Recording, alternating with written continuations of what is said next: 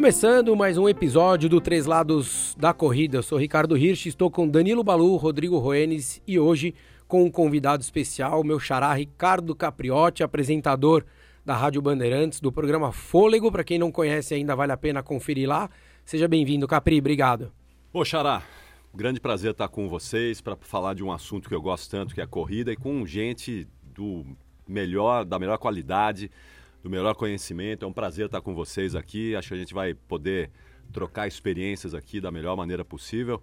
Já parabenizando vocês pela, pelo projeto, pela ideia que é sensacional. Obrigado, obrigado por você estar aqui com Obrigado, a gente valeu, e pelos elogios aí. É, a responsabilidade eu, aumentou. Eu, eu vou ter que me retirar. obrigado, gente. Acabou o programa, valeu. já vamos, sa vamos sair por cima, né? Mas já? Vocês estão querendo correr, hein, mano? Já? Vocês estão querendo treinar. A gente vai sair andando, não se preocupa, porque tá, tá, tá todo mundo aqui no, no SUS, aqui, né? Tá todo, mundo, tá todo mundo Ele também, né? O Capriotti também tá mais ou menos, eu, eu né, acabei Capri? de sair do SUS agora. Vamos lá, Capri. Aqui na apresentação a gente, né, falei do, do programa Fôlego, a gente já vai falar um pouquinho mais aí adiante desse, desse programa que vem há um tempão, perdurando. Você é um dos, acho que um dos maiores propagadores da corrida na sua essência, é, sem aquela coisa da, da performance, acho que da corrida como a gente gosta, como nós três aqui gostamos, a corrida um pouquinho mais raiz. Mas a gente queria primeiro que você fizesse uma análise do mercado da corrida hoje. Como é que você vê é, de quando você começou a, a, correr, a se interessar pelo mundo da corrida para o que você vê hoje?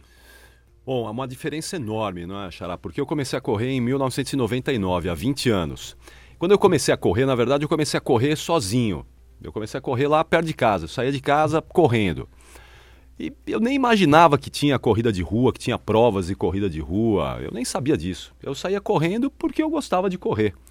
Eu só fiquei sabendo que tinha eh, provas em São Paulo, que tinha assessoria esportiva, quando eu me machuquei a primeira vez. Três anos depois que eu comecei a correr, eu fui ao médico e o médico me falou: ah, procura alguém aí para te orientar, não é? alguém especializado. Eu falei, mas alguém quem? Não, é? não, um treinador, mas tem treinador de corrida? Mas tem. Eu, não quero, eu não quero ser atleta profissional, né? É, mas tem, tem. Onde tem? Ah, vai na USP sábado de manhã que tem um monte de gente lá.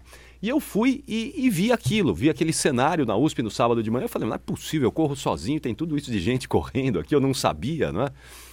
E, bom, já tinha um número considerável de pessoas correndo em 2002 ali na USP, foi a primeira vez que eu fui um sábado de manhã para por lá.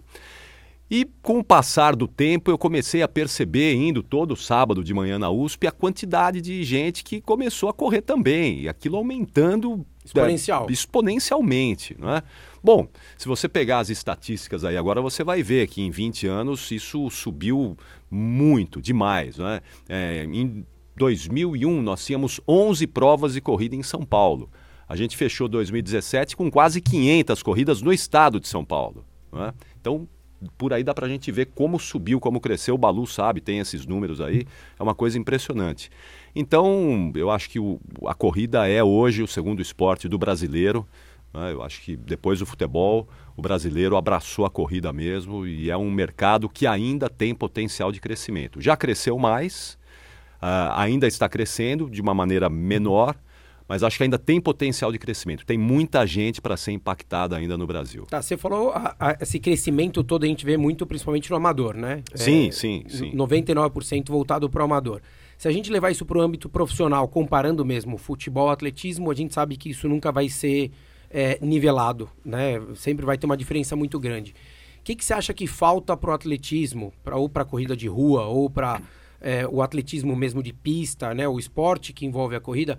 O que, que você acha que falta para ele ter uma, um punch? Não só para crescer o número de praticantes, mas para que de repente tenha mais investimento, é, que a gente possa ter mais é, formação de novos atletas, que surjam novos Marilson, novos Vanderleis, enfim. O que, que você acha que falta é, nesse mundo? Porque a gente vê que a coisa está assim, cresceu absurdamente, né, para a quantidade de praticantes, para assessoria esportiva cresceu, a quantidade de assessoria esportiva cresceu, as marcas estão vendendo como nunca venderam, né, divide às vezes um sobe mais, outro desce, mas o que a gente vê é que o atletismo em si, ele continua dando uma patinada. O que, que você Sim. acha que falta? Eu acho que faltam referências, eu acho que faltam estrelas.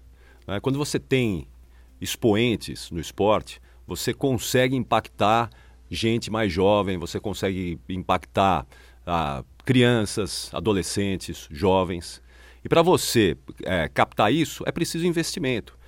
É, um, é inadmissível que um país com 200 milhões de habitantes não faça essa captação, não tenha um trabalho sério não só no atletismo, eu estou falando aí de uma maneira mais ampla, não é? de todos os esportes, todos, mas o né? atletismo também entra nisso. É inadmissível que um país como o nosso, com 200 milhões de habitantes, não, você não tenha hoje é, gente brigando nas diversas modalidades pelas principais competições. Né? Que a gente tenha que se contentar com o nosso desempenho sempre mediano em Olimpíadas, em Mundiais. Né? Dependendo quando... de um atleta pontual. Dependendo assim pontualmente, que... quando surge um aqui, outro lá, você não tem algo é, sustentável, consistente. consistente. nisso. Não é? Então acho que falta muito disso no esporte aqui no Brasil. Se você não tem referências, é difícil você incentivar crianças, adolescentes a admirarem aquele esporte, a praticarem aquele esporte. Então acho que quando a gente começar a mudar isso, a gente começar a investir verdadeiramente no esporte, descobrir talentos, é, fazer talentos, a gente vai começar a mudar essa relação. É, e, e acho que isso fica claro para quem não, não não consegue idealizar isso, imagina que na natação o César Cielo veio do Gustavo Borges, que veio do Ricardo Prado, e aí a isso. gente começa a ver o, o resultado de, do que é o exemplo, né? Do que vai acontecendo aí, o que você vai fomentando pro, pro jovem, porque ele tá naquele momento, ah, pô, mas não tem nem. O jovem ele fica com aquela coisa de que ele quer ter alguém para se espelhar. Sim. É, acho que é meio inevitável. A né? criança, não é? Ali na criança. Você pega, por exemplo, tênis. Depois do Gustavo Kirten não apareceu mais ninguém. O tênis não soube aproveitar o Gustavo Kirten. Se você pegar a Argentina, por exemplo, os nossos vizinhos aqui, um país com 35 milhões de habitantes, eles têm muito mais tenistas hoje entre os 100 melhores do que a gente aqui, não é? Por quê? Porque lá você vê, o Balu sabe disso, o Balu morou lá eh, em Buenos Aires, né? Você tem as quadras de tênis lá muito mais populares, né? com acesso muito maior. Então, isso é um trabalho que teria que ter sido feito aqui quando a gente é, viu o Google explodindo e não foi feito. Então a gente não tem no tênis hoje ninguém que possa servir de espelho para as crianças ou para os jovens aí poderem ter uma referência no esporte, não é? Não, e algo que é importante, Capri, é quando você uh, fala, fala de todas as modalidades e se a gente for ver agora, recentemente o Pan-Americano que terminou, os resultados do Brasil com relação ao quadro de medalhas, etc., isso mascara. A gente que está próximo ao esporte, isso mascara um pouquinho o que a gente vai enfrentar nos jogos. Uh, isso também é algo que uh, o brasileiro que não acompanha, uh, de uma o maneira esporte. geral, o esporte de uma maneira geral, para ele, talvez ele acredite que Tóquio ano que vem a gente vai estar tá ali nos holofotes. E não é isso que acontece. Sim, sim, certamente. É, o Pan-Americano tradicionalmente, né, historicamente, é isso. Dá uma enganada na gente. A gente acha que está tudo bem, está tudo certo, mas na hora do vamos ver, que é o que interessa, é, no Mundial, na Olimpíada, a gente acaba patinando. Né? Infelizmente, é isso. É, a gente teve uma participação muito boa agora nos Jogos Pan-Americanos, mas infelizmente, se a gente for pegar os números é, de muitos atletas aí que é, terminaram com medalha de ouro, são números que, se você colocar num Mundial Uh, a gente sabe que não. Ou numa Olimpíada. Não, né? numa Olimpíada não, não dá nem pódio. É, né? não dá pódio, não dá final. uma falsa expectativa, né? Para quem não acompanha, o, e o Brasil ele é muito letrado no esporte. Ele tem essa história, ah, não, o PAN, foram cento e tantas medalhas ao todo, né? Prata, ouro e bronze. E aí falou, queria expectativa irreal para Tóquio. E aí, Sim. quando chega, daí vem aquele mesmo discurso: ah, por que, que é amarela? Não, mas peraí. Não é amarelar se, na verdade, você achou que que uma prata no PAN ia significar um pódio claro. no, em Tóquio. Então você tem que realinhar a expectativa com a realidade. É, e o, o amarelar que o Balu diz, muitas vezes tem gente que chega lá e não faz o tempo que fez, né? Então, ah, nadou os 400, falando da natação, né? Os 400 medley lá. E ele faz dois segundos ou um segundo e meio do tempo que ele fez no Pan-Americano, ele faz isso na Olimpíada, eles falam amarelou. E na realidade não é um amarelar. O Capriotti acompanhou várias Olimpíadas, ele pode falar isso. Na realidade é que o brasileiro, infelizmente, às vezes pela falta de incentivo que ele tem e de, é, de conseguir prever o futuro, ele tem que lutar para ele fazer é, um, ele, um nadador. Ele tem que ir bem no Finkel, ele tem que ir bem no Maria Lenk, ele tem que ir bem em, em, no, depois no Sul-Americano, e depois ele tem que nadar no Sete Colli lá na Europa, ele tem que nadar no Mare Nostrum, e ele tem que nadar tudo isso porque ele precisa o tempo inteiro justificar o salário dele, porque ele não tem certeza do que vai acontecer no final de um ciclo de renovação de contrato. E daí quando ele chega na Olimpíada, ele não conseguiu priorizar a Olimpíada.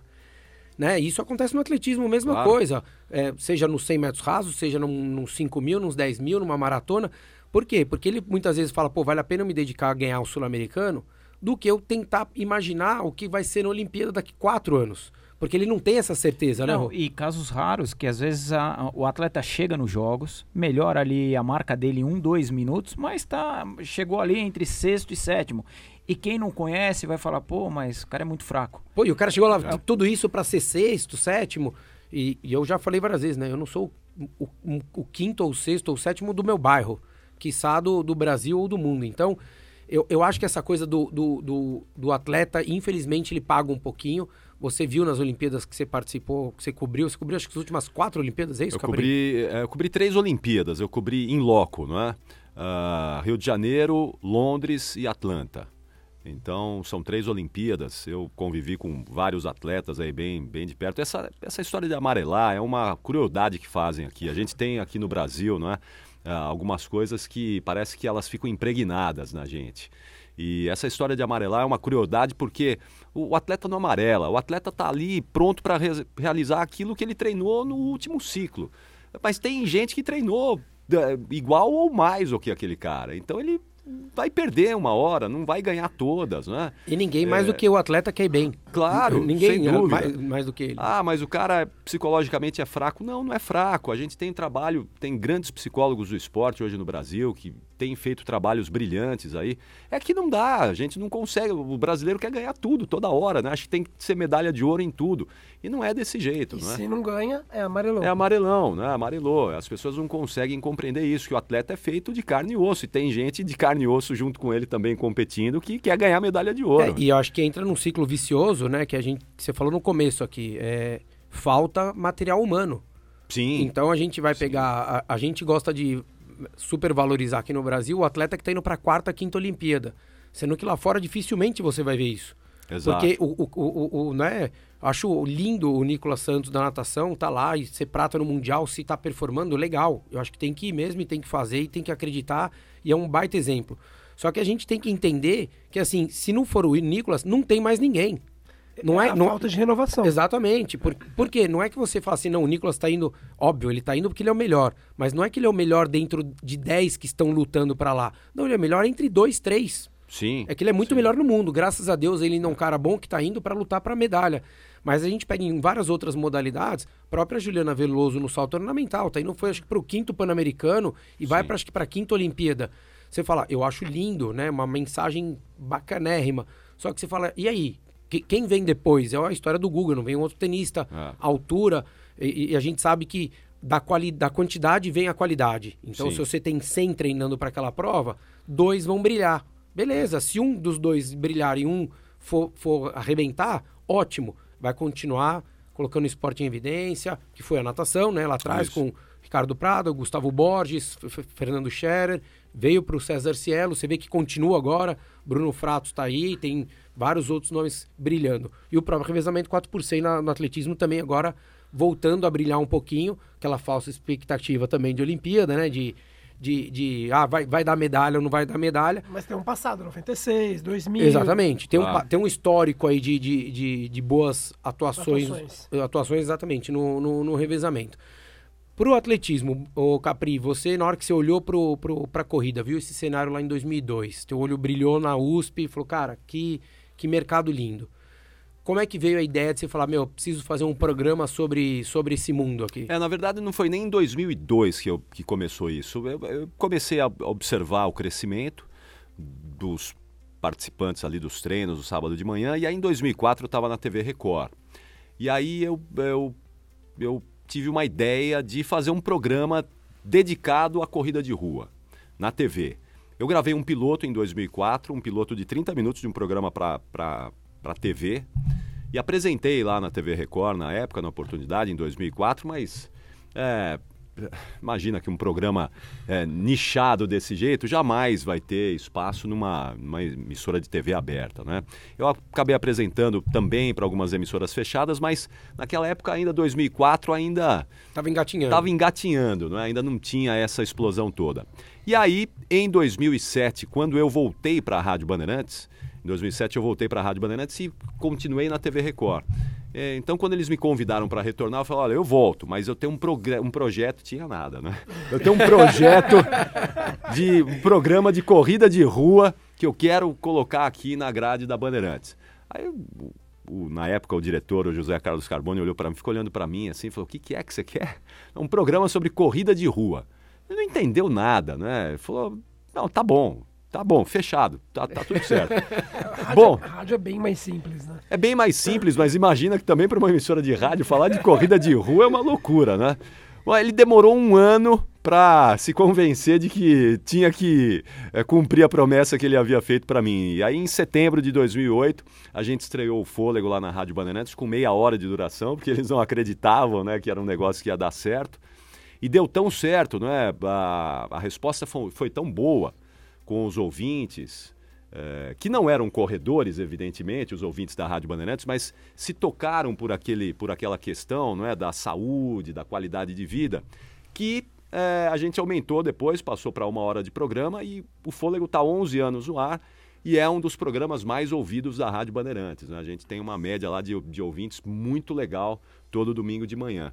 E então é isso, né? Basicamente foi isso que aconteceu nesse período, né? nesse espaço de tempo aí de cinco anos mais ou menos que eu levei de, de ir para a USP pela primeira vez e colocar o fôlego no ar pela primeira vez na Rádio Bandeirantes. E continua no mesmo formato, né, Capri? Mudou, assim, entra um bloquinho ou outro, tem um formato de colunistas lá, tem o, tem o pessoal que te ajuda, Sim. tem a parte de entrevistas, mas eu acho que o, o, o, o, esqueleto. o esqueleto é muito. O, cerne do, do, do, programa é o mesmo ainda, né? É, como a, a gente começou com meia hora, então era bem apertado fazer o programa em meia hora. A gente tinha que correr muito na entrevista, com os colunistas. Quando passou para uma hora, a gente conseguiu colocar uma reportagem, por exemplo, que eu faço uma reportagem especial toda semana, não é? Um tema é, qualquer.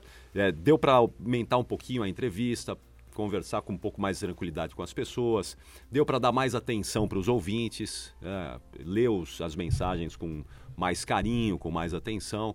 Então ficou um programa é, maior, mas mais confortável de se fazer também. Mas o esqueleto do programa, ele é basicamente o mesmo desde o início. Né? Que legal. E é, e é bacana a gente ver, porque eu convivi com o Capri um, quase dois anos lá na rádio. Sim. E a gente vê que é difícil é, você administrar esse tempo, porque meia hora parece, para quem ouve, é muito.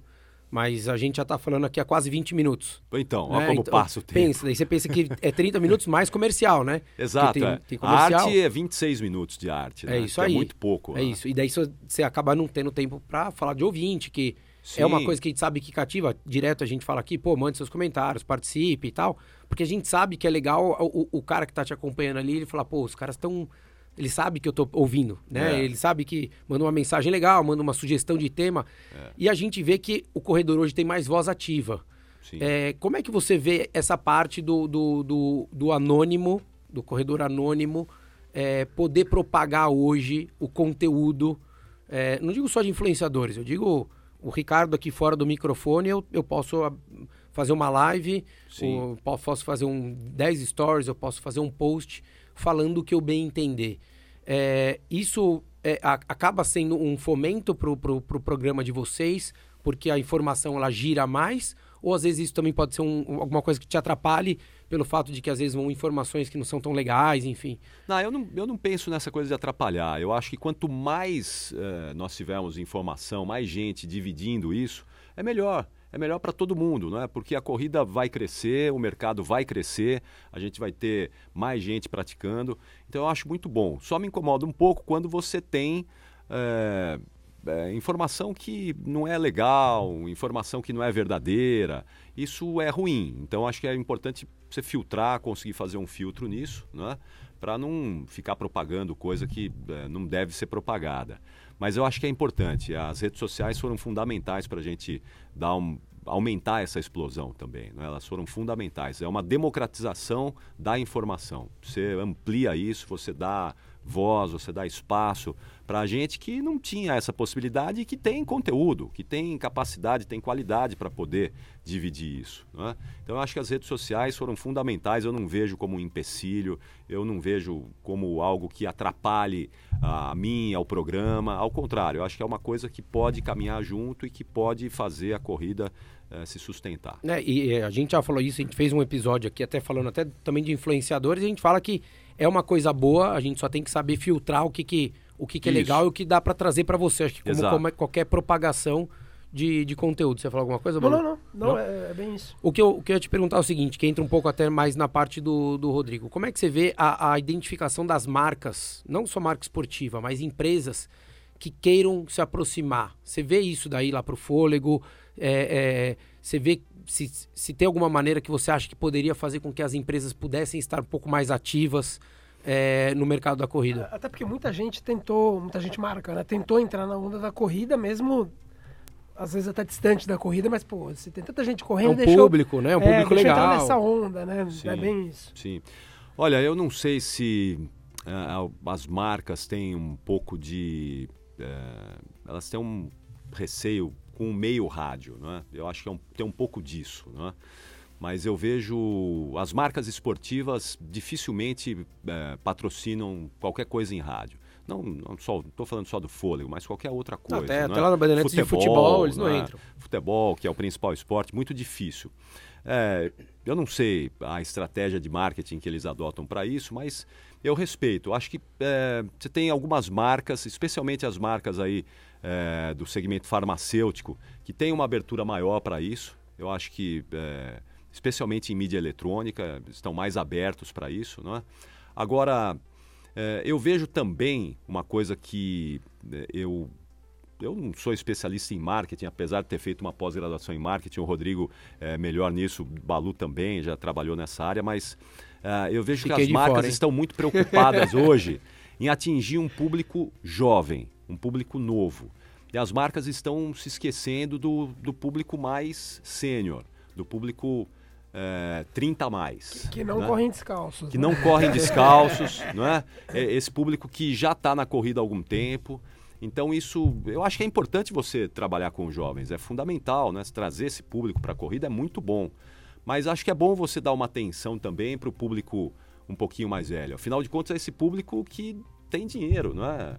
É, esse público que tem é um poder, tem poder aquisitivo maior, né? É, que poder decide de decisão. mais. Um menino de 18 anos de idade muitas vezes não vai ter um poder de decisão exato, de compra. Exato. Né? Quem vai ter é o pai, ou o tio, enfim. É isso. É, agora, certamente, o pessoal do marketing das marcas tem uma explicação para isso, que eu até agora não consegui é, descobrir e entender por quê. Mas acho que essa é uma coisa que talvez é, a gente vai ver uma virada daqui a um tempo na corrida. Acho que já já é, a gente vai ver mais gente é, com mais idade. Esse pessoal que está chegando na corrida agora vai envelhecer. Daqui a algum tempo eles vão estar tá aí consumindo produtos de corrida e as marcas vão ter que falar para essa gente. E né? uma curiosidade: você falou que no começo os seus ouvintes eles nem eram da corrida, eles eram corredores e também não corredores.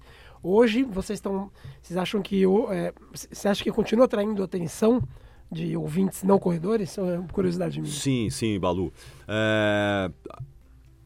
Até porque o programa tem uma preocupação também com a questão musical, né? Então, eu dou uma caprichada nas músicas. Então, se a gente não pega o ouvinte pela informação da corrida, ah, vai música. ter uma música ali, vai ter, tem que ter alguma coisa ali que o cara para para ouvir, não é? Então, é claro, é evidente, ninguém, não é todo mundo que gosta de correr. Não, e a história também que o, a, os, vamos dizer assim, as orientações de saúde, elas valem para o não corredor Sim, também. Né? exato, também, né? Você tem ali dicas de saúde que valem para todo mundo, não é? Então, não é todo mundo que gosta de correr, não é todo mundo que gosta de fazer uma atividade física, e a gente não pode deixar esse pessoal a, a mercê, a parte do programa. Então eu tenho que me preocupar com essas pessoas também. Agora, muita gente que, muitos ouvintes, a Rádio Bandeirantes tem ouvintes não é, uma faixa etária um pouco mais elevada. Gente que achava que não podia fazer uma atividade física, Começou. porque já estava velha. Exato. Começou, não é? Então eu recebo lá muitas mensagens de gente, de gente que foi tocada pelo programa, impactada ali pelo, pelas dicas, se sentiu estimulada a fazer uma caminhada, da caminhada deu um trotezinho. Daí então, conhece o universo, né? Vai, pô, participa de uma prova que é só caminhada. o que aconteceu com exato. ele 10 anos antes acontece com a pessoa agora. Exato, exato. Então isso é comum, isso é, é natural lá, não é? Eu semanalmente recebo esse tipo de mensagem lá no programa. Então é isso que, que me deixa feliz, não é? É saber que eh, o programa tem um- a possibilidade de mudar a- o destino das pessoas. Pessoas que fumavam e pararam de fumar por conta do programa e melhoraram muito a qualidade de vida. Gente que era obesa, que perdeu peso. Gente que tomava remédio para dormir, hoje não precisa mais tomar. Gente que estava pré-diabético e é, as pessoas mandam mensagens constantemente com esses relatos lá. Isso é bacana, não é? Isso é Acho que muito legal, isso é isso, isso para mim é gratificante porque é, eu trabalho de segunda a sexta na rádio com hard news, com aquelas notícias mais duras que a gente pode trabalhar. E me dá um prazer enorme é, receber mensagens dos ouvintes com esse tipo de informação, não é? Porque às vezes a gente acha que está na rádio só levando notícia, é, prestando serviço, mas essa prestação de serviço, de impactar na vida das pessoas, na saúde das pessoas, é muito legal. Isso é, muito bacana. E faz, faz vale, vale a pena, né, Capri? Sim, sim. É, acho que o jornalismo tem isso também, não é? O jornalismo é A importante. comunicação, né, de uma maneira geral. a Sim, a sim. gente, aqui que, pô, estamos falando de um público muito mais restrito do que você, vocês alcançam lá com a rádio, até pela, pelo, pe- pelo canal que vocês têm, né, pelo, pelo grupo Bandeirantes que envolve, pela duração que já, pelo tempo que já existe o programa, é uma coisa muito mais consolidada do que a gente aqui. E a gente já recebe muita coisa legal aqui. A gente, toda vez que a gente se encontra, a gente fala, putz, olha que legal essa mensagem que mandaram, olha que Sim. bacana isso. E não é, não é pel- pelo ego nosso, não. A gente, Claro. É, é- é zero ego. Sim, a gente sim. até. A gente fez num um, um comentário num post do pessoal do Tênis Certo no Instagram, falando que, cara, o a nosso objetivo é propagar a corrida. É a gente levar, que é o que você falou da rádio, né? Quanto mais Sim. a gente puder levar o assunto é, Corrida. corrida, Corrida. para as pessoas, seja cuidado, seja opções de provas, de material, Sim. de eh, locais de treino, tudo que envolve isso, pra gente é melhor. O mercado todo tende a crescer. Claro. né? Então a gente não pode ter uma visão muito, muito restrita de ai, porque eu estou feliz, porque eu estou fazendo sucesso.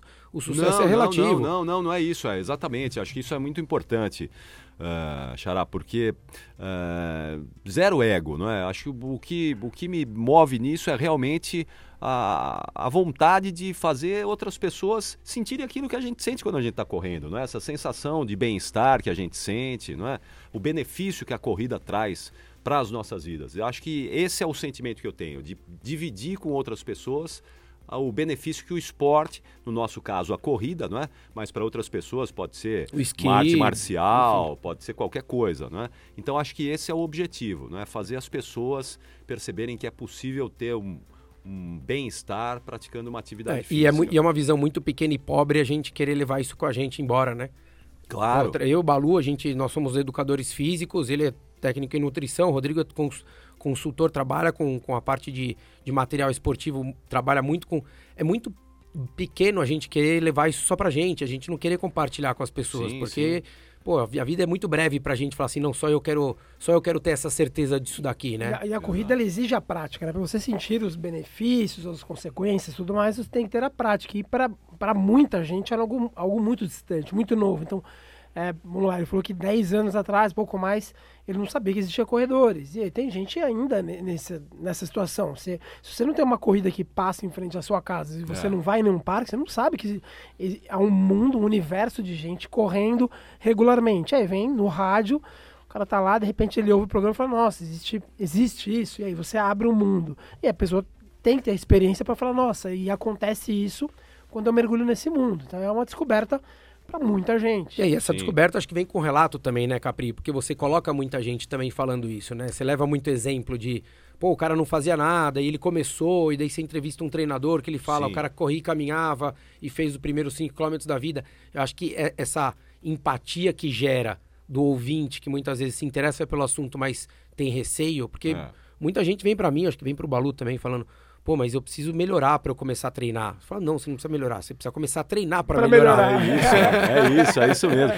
Você sabe que as melhores, eh, as entrevistas que os ouvintes mais gostam lá no Fôlego são aquelas é, entrevistas inspiracionais, né? aquelas da, do, da, da Que pessoa emagreceu que 50 quilos. emagreceu 50 que é- quilos. Fumava três maços. É, ou do cara que fez o Iron Man de muletas, ou como foi no último domingo, a, a, a mulher que sofria agressão eh, em casa do marido e a partir da corrida ela resolveu dar um basta nisso, a, a corrida ajudou ela a dar um basta nisso, separou do marido e hoje é corredor. Então essas entrevistas são as que os ouvintes mais gostam e se inspiram mesmo, né? Os ouvintes se, se enxergam muitas vezes naquela situação e falam, pô, se ela pôde, eu também posso, né? Não posso. Então, é, isso é bacana, não é? E você acredita na corrida como, como uma ferramenta de mudança, Capri? Eu acredito, eu acredito. Eu já, já vi muita gente.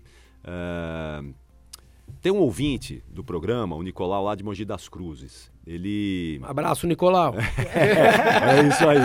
O Nicolau é um exemplo bem legal, porque ele era um cara que tava, perdeu o pai, né? Ele perdeu o pai, estava deprimido, tava, não estava legal.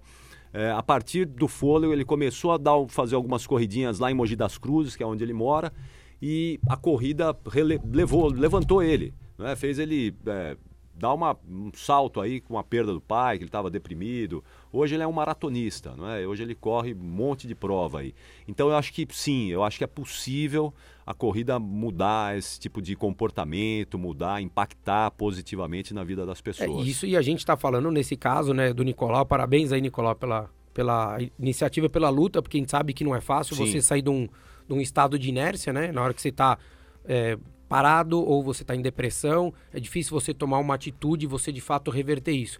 Mas é legal a gente ver o, o- quanto a gente consegue mudar o ambiente que a pessoa vive. Porque não é só ela, né? A gente, se a gente sair daquela visão mais é, aproximada do problema, na hora que você faz uma visão mais aberta, você consegue ver que esse cara vai estar melhor no trabalho, ele vai estar melhor com a família, ele vai estar mais tolerante com os filhos ou com as filhas, enfim.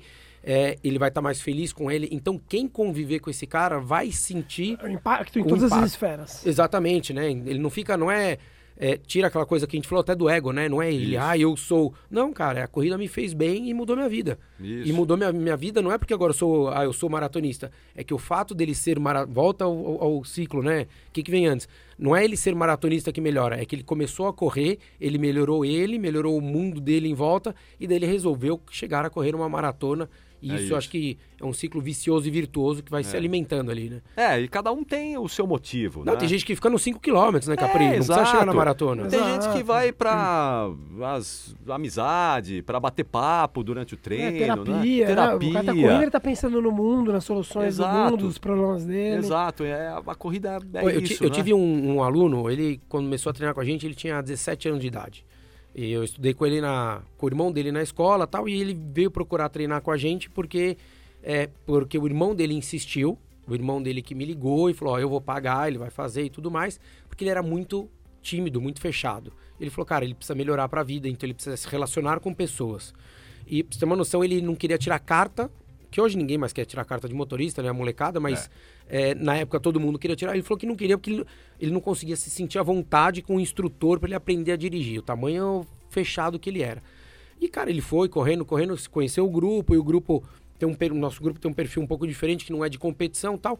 Cara, ele foi se sentindo tão à vontade, foi aflorando tanto, que hoje, assim, você olha, meu, tem 32 anos de idade, aflorou um tanto, assim, a, a, a, a vida do moleque, que você olha e fala, cara, que, que, o que a corrida trouxe para ele é muito mais do que é, uma meia maratona sub alguma, algum tempo, ou correu uma maratona ou não, ou correu X quilômetros para tanto tempo.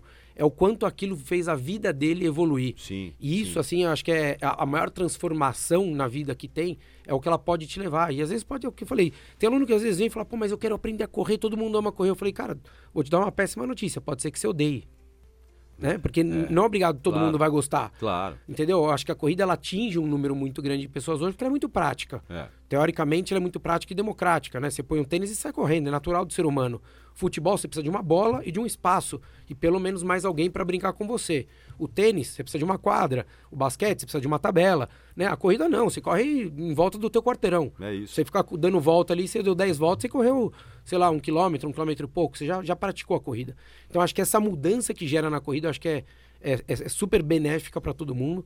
eu acho que é o ponto, é o, o Rodrigo e o Balu, a gente sempre fala disso daqui, que acho que é o, é o, o mote nosso na corrida é esse, né? A gente Sim. Correr pelo prazer de correr. Óbvio, se der pra correr rápido.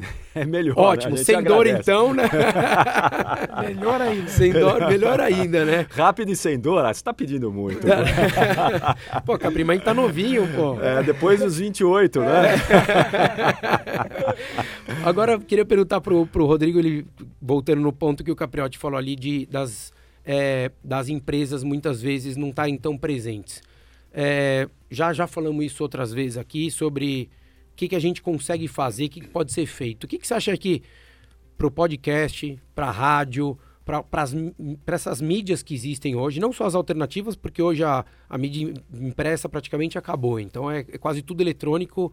É, O que, que você acha que falta para essas empresas ou as agências é, quererem estar mais presente nesse meio? Até o Ca- Capri também pode falar mais, porque ele sempre tem contato com o pessoal do comercial lá. Ah, eu acredito que se a gente for considerar até pegando um pouco toda essa história do Capri com relação ao programa, eh, e a gente já discutiu ah, isso ah, em episódios passados, às vezes num primeiro momento é, é aquela situação que a gente conversando tudo fica numa dependência de uma agência. Às vezes essa agência ela não tem o conhecimento ah, do programa do Capri, que já está aí há vários anos. Quantos anos, Capri? 11 anos. 11 anos. 11 Agora anos. em setembro, 11 anos. E talvez eu acho que agora, no presente momento, claro que o- os holofotes eles estão muito em torno, obviamente, das redes sociais. A gente sabe o quão importante é isso, mas certamente para as marcas a, a visibilidade, seja de um produto, ah, é muito maior do que a gente está ali trabalhando através ah, nos bastidores, a gente não aparece e a dependência às vezes ah, de um patrocínio, um apoio é muito mais difícil.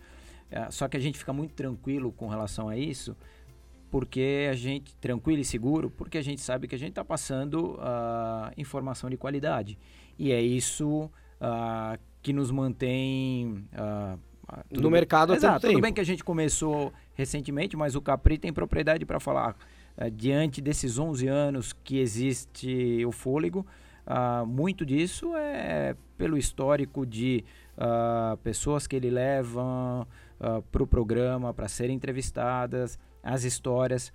Talvez nesse momento, para as marcas, principalmente ligadas ao mundo da corrida, o mais importante é a visibilidade ou é de uma maneira. É a parte visual é a mesmo. parte né? visual. Agora, Capri, como é que vocês conseguem mensurar lá a parte de audiência? Como é que funciona lá? É, é, é- é- é- é entrevista? É Ibope, É, Ibope né? A gente mesmo. tem Ibope, é. O Ibope, ele é para as rádios, ele é trimestral, ele é aferido mensalmente, mas ele é enviado trimestralmente, não é? Os dados são consolidados pelo trimestre. Então é o Ibope que a gente mede e que as agências de publicidade também Tem acesso. seguiam, têm acesso para poder definir as, a publicidade. E, e você vê nesses 11 anos como é que foi essa curva? Assim, óbvio que o comecinho saiu lá do zero, né? Natural. Mas ela foi uma coisa que foi constante ou ela teve alguns picos, teve queda? Como é que... Não, constante não. Ela é, é, um- é você tem sazonalidade também no rádio, não é? Você tem alguns meses, é, meses de férias são os meses mais difíceis. É, depois você tem é, alguns meses de verão, por exemplo, calor. Você tem uma audiência menor, tem menos gente ouvindo rádio, né? tem menos gente assistindo televisão porque as pessoas saem.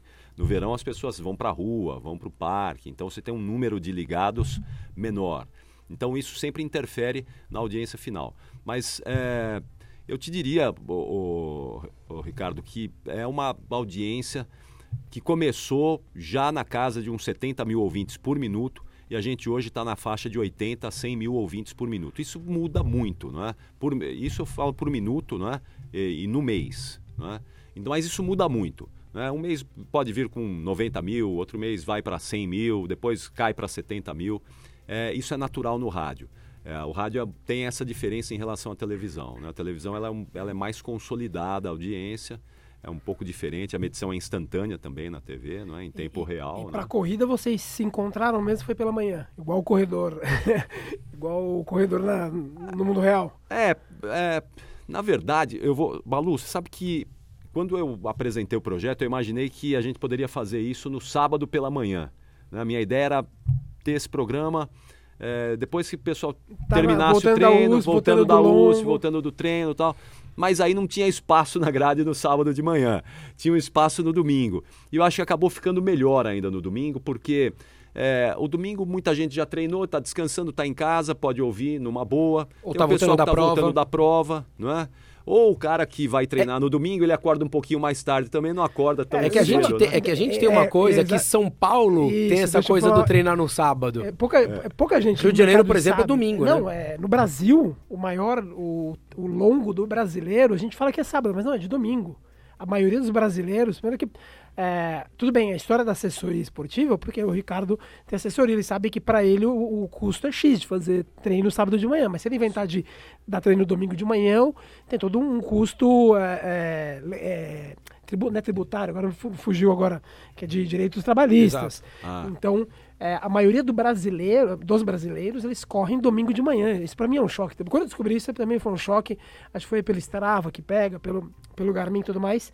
A maioria, é, você tem mais brasileiro correndo domingo de manhã do que sábado de manhã. Isso é um Ah, negócio muito pra mim também é interessante. uma. é uma- eu não sabia disso, não. É. Também é uma É- novidade é, pra é mim, muito, é é muito de surpreendente. São é. Paulo e na realidade uma das coisas principais que aconteceram que foi quando o crescimento começou em São Paulo a acontecer é porque a gente não tinha lugar onde treinar no domingo, só no sábado, porque a USP, A USP é desde, fechada no de- domingo. desde 90 e pouquinho que domingo ela não abre. Sim. E sábado sim. ela só fica aberta até as duas horas da tarde. Então, o único local que a gente podia encontrar para fazer um treino um pouco mais longo era na USP.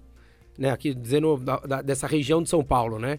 E, e era onde tinha estrutura. Então as pessoas começaram a acostumar a fazer, a colocar o treino longo no sábado, porque no domingo ela nunca teria uma estrutura de, de local de treino mais apropriada. Mas você sabe que hoje, por exemplo, eu recebo as mensagens lá, o pessoal, ah, hoje com a facilidade do smartphone, o cara tá treinando ouvindo o programa. Né?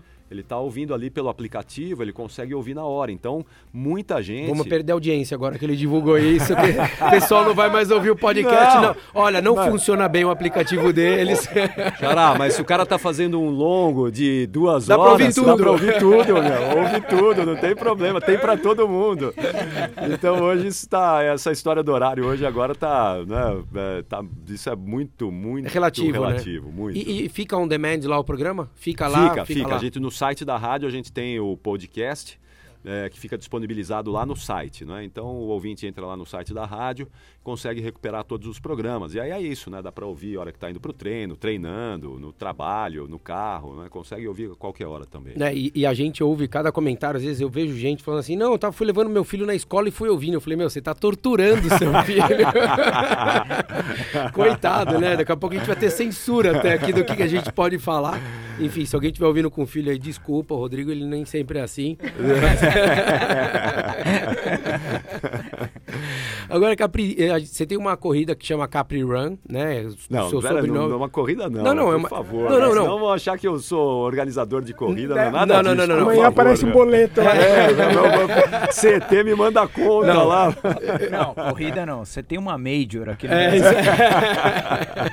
é isso aí, Go- Golden Label.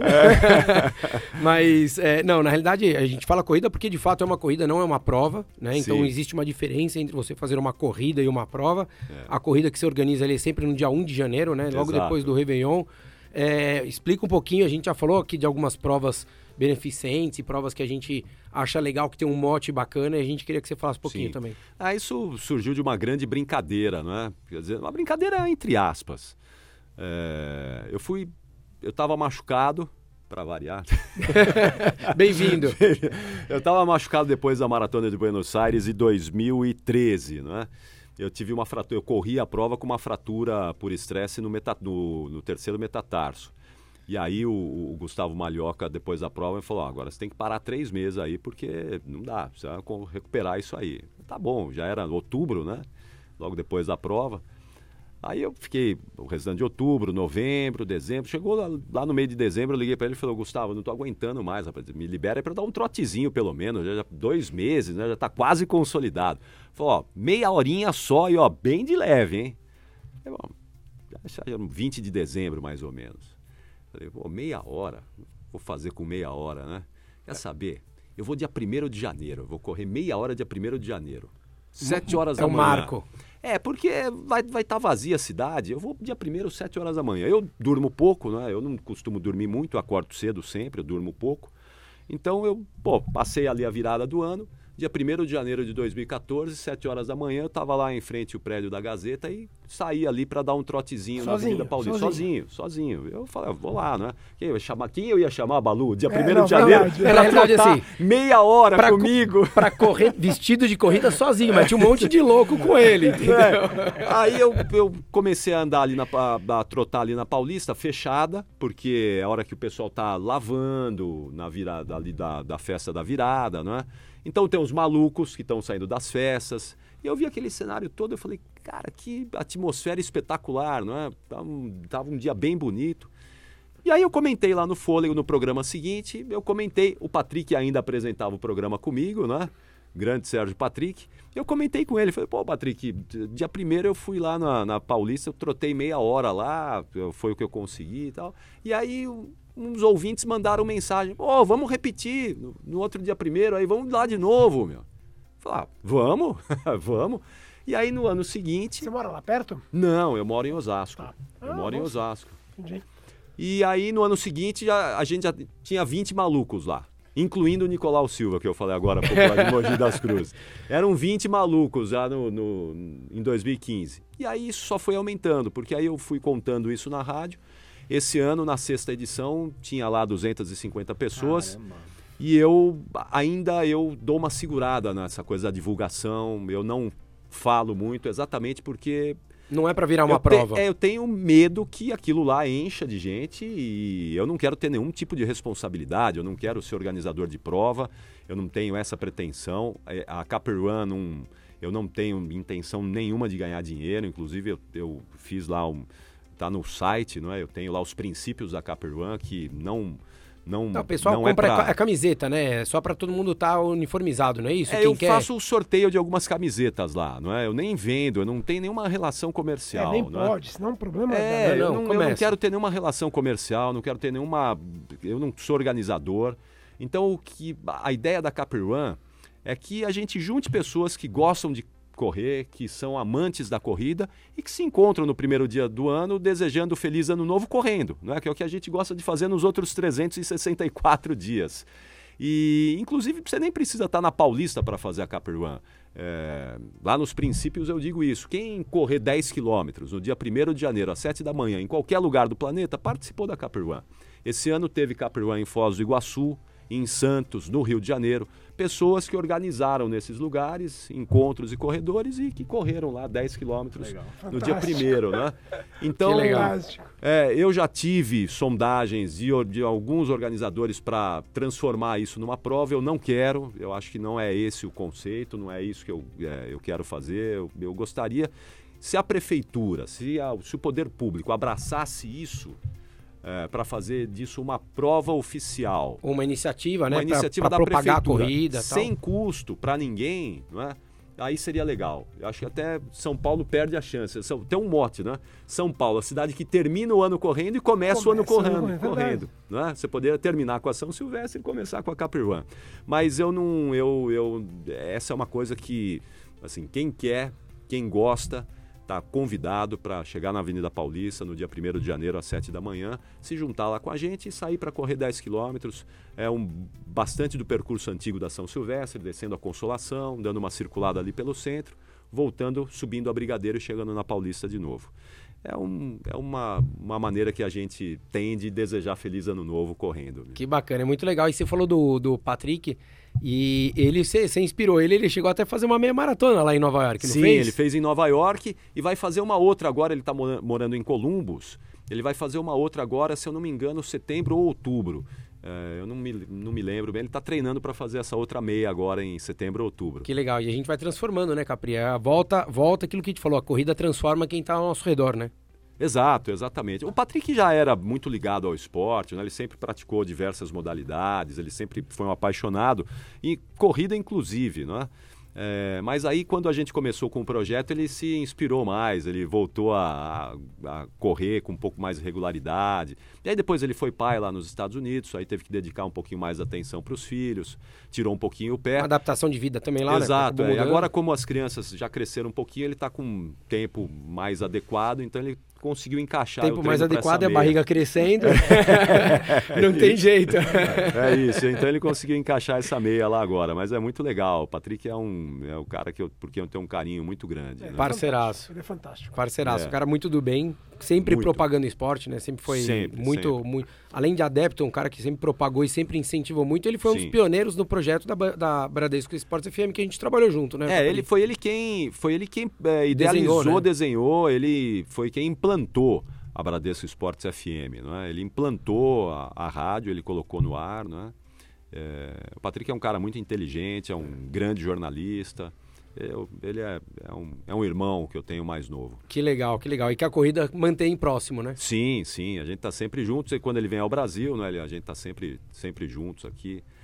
É um cara do bem, você muito falou especial. que ele vai correr uma meia esse ano. Uh, e você? Esse ano você correu alguma prova? Você, a gente estava falando em off aqui, ele falou que fez uns treinos uns treinos leves. É, é. No final de semana você tem alguma prova esse ano de 2019? Então, Balu, assim, é, como eu fiquei o ano passado, eu, eu falei para vocês, eu fiquei o ano passado parado por conta de uma lesão, tratando parado da de lesão. prova, né? De tudo, né? Eu praticamente não treinei o ano passado todinho, né? Fiquei praticamente o ano todo sem fazer nada é, para tratar dessa lesão no quadril. E eu voltei a correr no início desse ano, em janeiro. E eu queria ter feito uma maratona no ano passado, né? maratona de Berlim, porque é, eu, eu, tava, eu fiquei a cinco minutos do meu, do meu tempo para Boston, né? em Buenos Aires, em 2017. E aí, pô, cinco minutos, bom, é duro tirar cinco minutos, mas, mas acho que estava indo no caminho ali, porque eu tinha feito 3,35 em Nova York em 2016, aí fiz 3,30 em Buenos Aires. Bom, vamos tentar aí chegar a 3,25, né? E, mas aí não deu. Eu fui parar para cuidar dessa lesão, eu achei que ia resolver isso em um ou dois meses e eu levei o ano inteiro para cuidar do negócio. Então eu voltei a correr esse ano com o propósito desse ano de voltar muito bem de saúde, sem dor é, treinando bem, fazendo uma boa base agora em 2019 para no ano que vem voltar a fazer uma maratona. Então, o, a minha meta desse ano, que era voltar a fazer uma meia maratona, eu cumpri na, na SP City há três semanas, né? eu, eu fiz a meia na SP City e agora até o final do ano eu vou continuar treinando, quem sabe fazer mais algumas provas de 10 quilômetros e dar uma mirada aí no ano que vem alguma maratona, vamos ver se, se vai dar certo, né? Porque depois dos 28 o chassi grita, né? Não é fácil. É, eu, quando eu chegar nos 28 eu te falo. É, você me conta. É, eu não sei. o pior é que eu não cheguei nos 28 e estou vivendo machucado também. Então não adianta muito, A gente não. insiste nesse negócio, Puts, né? Como gosta de sofrer, né, meu? É, pois é. Que legal, Capri. Cara, obrigado por você ter vindo. Muito Bom, legal prazer, o papo. prazer, Suce mais sucesso lá no Fôlego. Pode Muito contar obrigado. com, com a mais nossa on, divulgação. Mais 11 aqui. anos, né, de fôlego. Mais 11 anos de fôlego, exatamente. Pô, mais 11 anos de corrida, né, Balu? Também, Não, não, mais, muito né? mais, muito mais, muito mais de corrida. É, muito você mais sabe que eu corrida. tenho um meu propósito, né? Até por conta disso, esse ano aqui tirar bem o pé. É porque todos nós queremos ter uma longevidade no esporte. Eu também, não é? Eu, eu quero chegar ao máximo possível aí, bem lá adiante, Chegar nos correndo. 35 correndo. Nos 35 e 36, vai, vamos botar nos 36. Então eu quero chegar aí o máximo possível com saúde, né? Correndo bem, sem fazer loucuras. Apesar que a gente nunca deixa as loucuras de lado, né? Mas que seja um Mas, pouco mais assim, consciente, né? Uma é, loucura mais um pouco consciente. mais de mais loucuras quali- com qualidade, não é? Loucuras mais é, qualitativas. Então é isso. É, acho que é, eu espero que a gente possa, partir do programa aqui também, levar esse, esse recado aí para as pessoas, né? Poder ter essa longevidade no esporte. Exatamente. Será, será um próximo tópico. A gente já tá devendo isso para os ouvintes. verdade. É, acho que esse- isso é muito importante, né? A gente ter uma longevidade com saúde no esporte, que é o mais legal. Ó, uma, uma coisa, um detalhe legal. É, às vezes eu vejo o, o Capri postar uma foto ou outra, eu falo, pô, o dia que eu tiver oportunidade eu vou perguntar. Dá pra ver que ele é dos nossos pelo, pelo modelo de relógio que ele usa. Não, mas eu vou te falar por que, que eu tô com esse aqui hoje. Eu vou te falar porque eu tô com esse aqui, porque eu fui treinar de manhã, né? Então eu treinei, tomei um banho, eu não fico, não dá para carregar dois relógios, né? Então vai Não, esse é, que, aqui é que mesmo. a gente, é né? que a gente fala porque na realidade a gente, é- a gente gosta de ser das mais, mais antigas, entendeu? Ah, é? É, a gente, a gente usa até acabar, não tem essa de trocar por um modelo novo. É, entendeu? então, e esse aqui é raiz, né? Pô, esse daí- Esse aqui é raiz. Esse daí, meu, é, é- é- Esse vai até a hora que ele ia parar. Chega, Daqui não a pouco ele vai, mais. correr, ele vai correr com o carrega- o carregador portátil para ir carregando o Isso, relógio. Porque a bateria não vai carregar Não mais, né? Ah, essa aqui, a pulseira, eu já troquei um, acho que há cinco vezes. Guerreiro, guerreiro. Guerreiro. E o pior é que vai acabando, né? Não tem mais pulseira agora, né? Não. Agora essas aqui vem. Agora não é mais original, né? Agora vem da China. É porque o, fabri... ah, porque a- o, a- o fabricante marca não vai, a marca não vai mais fabricando. Exatamente para que é assim. Exatamente para forçar você a comprar o mais, modelo Só- mais novo. Só para o né? ouvinte saber, as marcas são obrigadas a atender durante 10 anos as peças originais. É. Então, conclusão, já faz, já passou 10 anos esse relógio aí. É, esse aqui já. Esse GPS aqui.